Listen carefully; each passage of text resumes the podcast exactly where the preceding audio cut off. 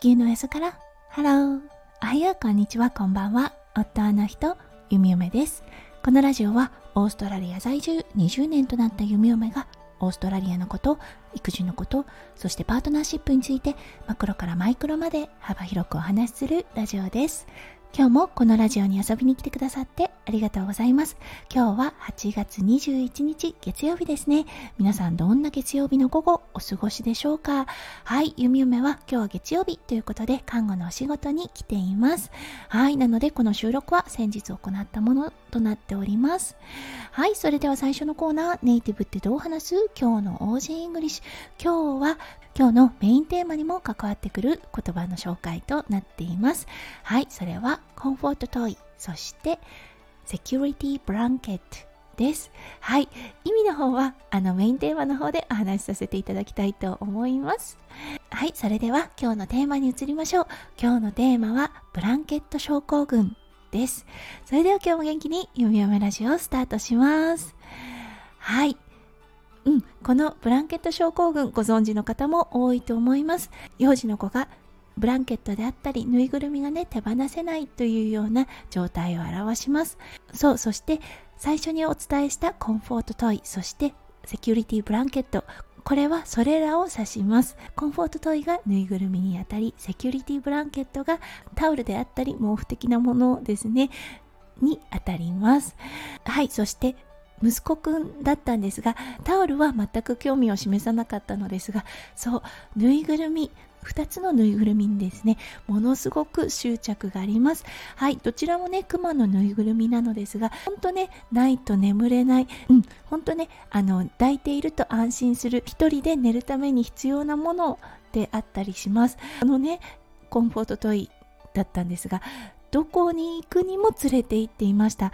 最初は2つのぬいぐるみ連れて行っていたことがあったのですがどっちかにしようねって言うとはいどちらか必ず持っていましたそしてデイケアでもですね何かアクティビティをしている時もう絶対に手放さない状態だったんですね。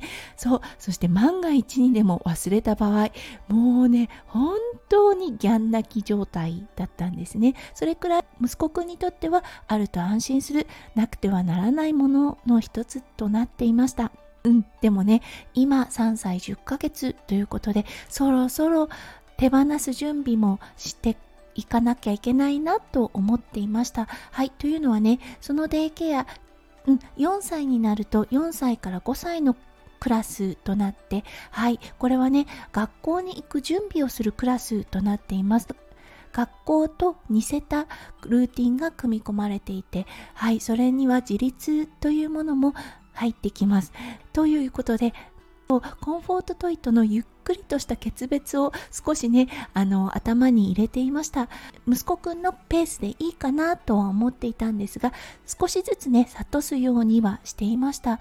そうしたところ、最近だったんですが、うん、あのー、なくても、大丈夫なようになってきたんですよね。昔はね必ずバッグに入っていなければいけなかったものだったのですが今日息子くんが出た後ですねちょっと見てみたところクマのクーちゃんもクマのまーちゃんも家にいるなって思いました。そうそしてねおそらくパニックにもなっていないと思います。ただねお昼寝する時ですねちょっとね抱いて寝るとすぐ眠りに陥ることができるっていうのはあるのですがうん今なくてもああお昼寝もできるんだなと思いました。そう前はねもうあのアクティビティをしてる時お外で遊んでる時必ずあのぬいぐるみを抱えた状態でしていたのですが今はねそのデイケアのロッカーに、うん、ぬいぐるみが置かれていることがあります。ああそうか。息子くんも成長してるんだなぁと思いました。本当ねこういう小さなことではありますがこういうことからね成長が見て取れるなと思った意見となりました。うん、弓嫁もね子供の頃はいちあのうさぎのぬいぐるみをどこに行くにも持っていました。そしてね結構長い間ベッドサイドにいたような気がします。なのでね息子くんあこんなに早いうちから決別できるもんなんだと少しね驚いている弓嫁ともなりましたはい、ということで今日はね、ブランケット症候群についてお話をさせていただきました。皆さんのお子さんはいかがでしょうか？はい、それでは今日も最後まで聞いてくださって本当にありがとうございました。皆さんの一日がキラキラがいっぱいいっぱい詰まった素敵な素敵なものでありますよう、夢嫁心からお祈りいたしております。それではまた明日の配信でお会いしましょう。地球のおへそからハロー、ゆみおめラジオ、ゆみおめでした。じゃあね、バイバイ。